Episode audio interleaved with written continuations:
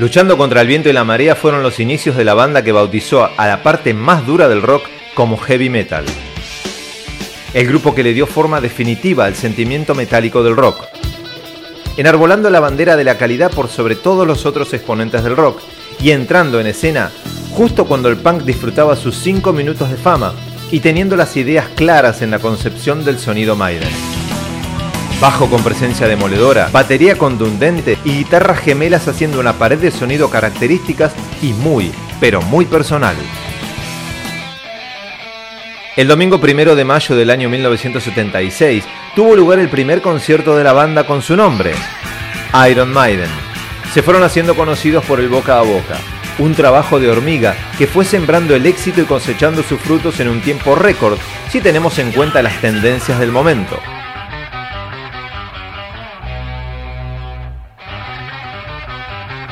Sex Pistols y The Clash dominaban la escena. Lo descarnado y poco trabajado del punk se enfrentaban al laborioso trabajo musical que Iron Maiden traían bajo el brazo. Steve Harris tenía las ideas bien claras.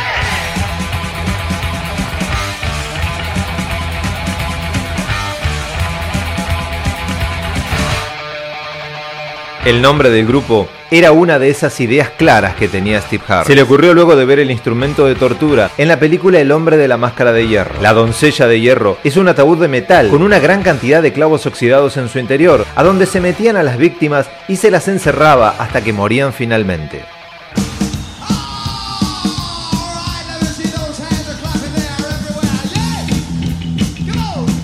Sus presentaciones en vivo deslumbraban a los presentes. La energía arrolladora y la algarabía que contagiaban al público fueron haciendo renacer el rock en Inglaterra. Cuando los productores de las discográficas pusieron sus ojos y sus oídos en Iron Maiden, el heavy metal estaba naciendo. Eddie the Head estaba a punto de ver la luz. Sin ninguna promoción de por medio, logran ocupar el cuarto lugar en ventas con su disco debut, Iron Maiden y Paul Diano en las voces.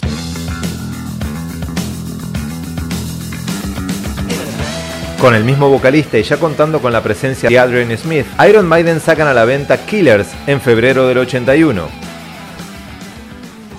Si te gusta la literatura, si te gusta leer a Edgar Allan Poe, deberías leer Los Crímenes de la calle Morgue con esta canción de fondo, inspirada por la obra de Poe.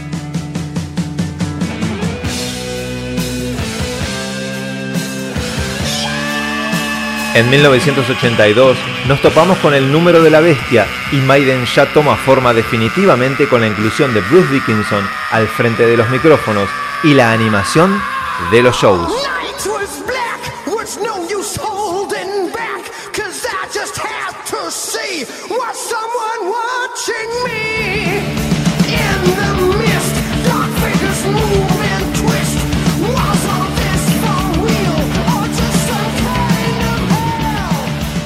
Durante la grabación de este disco sucedieron una cantidad de hechos inexplicables que le dieron una atmósfera misteriosa a la obra final. Las luces del estudio se encendían y se apagaban de forma inusual hasta que terminaron de grabar el disco. En una de esas oportunidades, el equipo de grabación se rompió sin motivo aparente y para finalizar con el mundo de lo oscuro y lo oculto, el productor Martin Birch accidentó su coche contra un autobús repleto de monjas y la factura de la reparación de su coche fue de 666 libras esterlinas.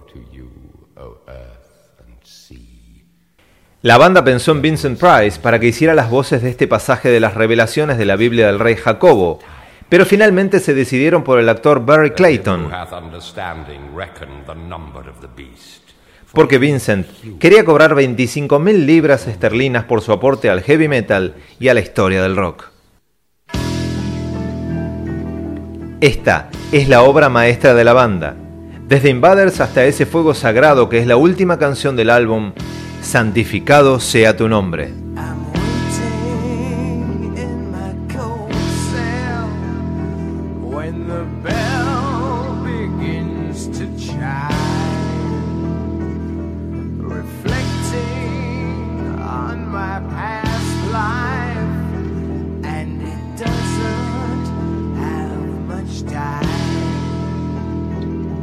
to the gallows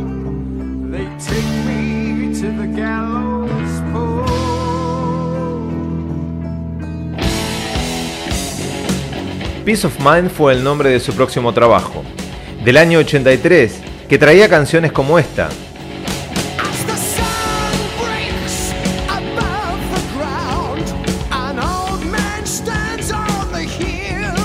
Como esta.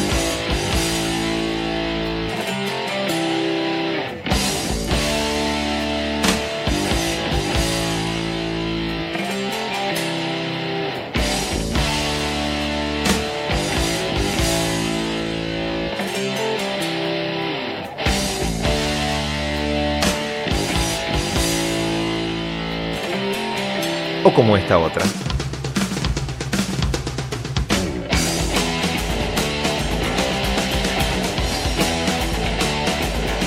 Lo que lo convierte en otro de esos LPs imprescindibles en el disco duro de todo aquel que ame, viva y destile rock and roll por sus poros y sus sentidos. Larga vida a Maiden y seguimos en carrera con sus 15 minutos de gloria. El antes y el después del heavy metal se dio cuando salieron al mercado con Power Slave el quinto disco de Maiden. Aquí tocaron el cielo y el infierno con las manos, fueron los dueños del mundo, resumieron el estilo Maiden para la posteridad y elevaron la vara con que la calidad se mide en el heavy metal. A los que piensan que el heavy es ruido, Iron Maiden los saluda.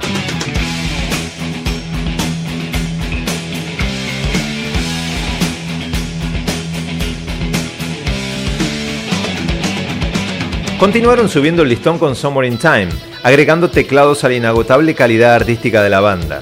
Aunque no sea uno de esos discos emblemáticos, hay que escucharlo nuevamente para catarlo como un vino añejo, que con el paso del tiempo se va transformando en una gran reserva cosecha del 86.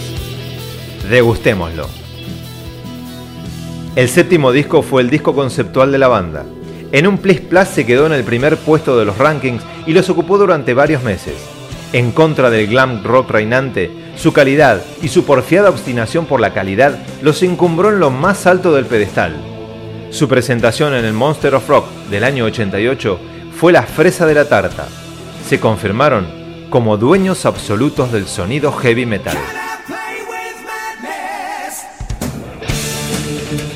Llegamos a la década del 90 y No Time for Dying o Fear at the Dark son los álbumes que grabarían, Luego vendría la desvinculación de sus filas del cantante más grande de la historia del heavy metal, el señor Bruce Dickinson, y su vuelta al grupo en el año 1999.